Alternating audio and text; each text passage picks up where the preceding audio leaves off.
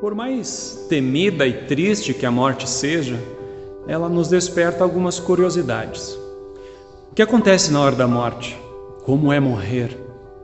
Perguntas como essas são acentuadas por uma experiência científica acontecida lá nos Estados Unidos. Um paciente de 87 anos, portador de epilepsia, teve as suas ondas cerebrais monitoradas no momento da sua morte. E pasmem, as ondas cerebrais daquele paciente foram idênticas às nossas quando nós sonhamos ou quando recordamos as nossas memórias. De acordo com aqueles cientistas, isso poderia acentuar a ideia popular de que no morrer a nossa vida passaria diante dos nossos olhos com todas as nossas lembranças. Será que é assim mesmo? Não tem como saber.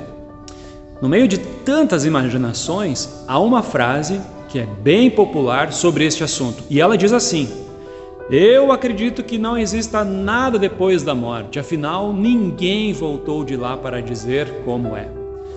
Bem, obviamente que essa frase ela é dita em tom de indiferença. Morreu, acabou, nada mais há. Mas será que é assim mesmo? Será que realmente ninguém voltou do mundo dos mortos? Bom, eu quero apresentar para você alguém que voltou do mundo dos mortos. Definitivamente ele voltou e para sempre. E mais do que isso, ele tem o poder até mesmo sobre o mundo dos mortos. Em Apocalipse capítulo 1, versículo 18, Jesus assim se apresentou ao apóstolo João, redator do livro de Apocalipse. Eu sou aquele que vive. Estive morto, mas agora estou vivo para todo sempre. Tenho autoridade sobre a morte e sobre o mundo dos mortos. O Salvador desceu ao mundo dos mortos e lá ele foi, não para sofrer, mas para demonstrar que é Senhor também sobre os espíritos em prisão. O tempo de Páscoa que ainda vivemos é a festa da ressurreição de Jesus. Essa festa da ressurreição ela será ampliada a nível universal quando este mesmo Jesus vier no dia do juízo final. E aí todos os mortos serão ressuscitados.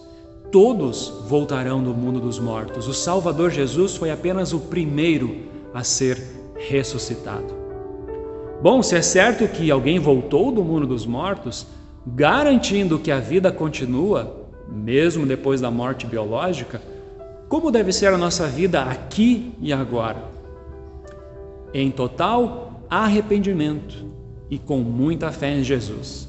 Afinal, a palavra de Deus nos diz lá em João capítulo 3, versículo 18: Aquele que crê no Filho não é julgado, mas quem não crê já está julgado, porque não crê no Filho único de Deus. Então fica a dica: creia em Jesus, aquele que já voltou do mundo dos mortos Será que a vida passa mesmo diante dos nossos olhos no momento da nossa morte? Não sei, mas o que eu sei é que morrer nas mãos de Cristo é ter a vida que nem mesmo a morte pode aniquilar. Para saber mais, entre em nosso site radiocpt.com.br e acompanhe nossa programação. Siga e curta nossos canais no youtube.com/radiocpt, facebook.com/radiodaielb e o nosso podcast no SoundCloud e Spotify. E compartilhe a mensagem de Cristo para todos.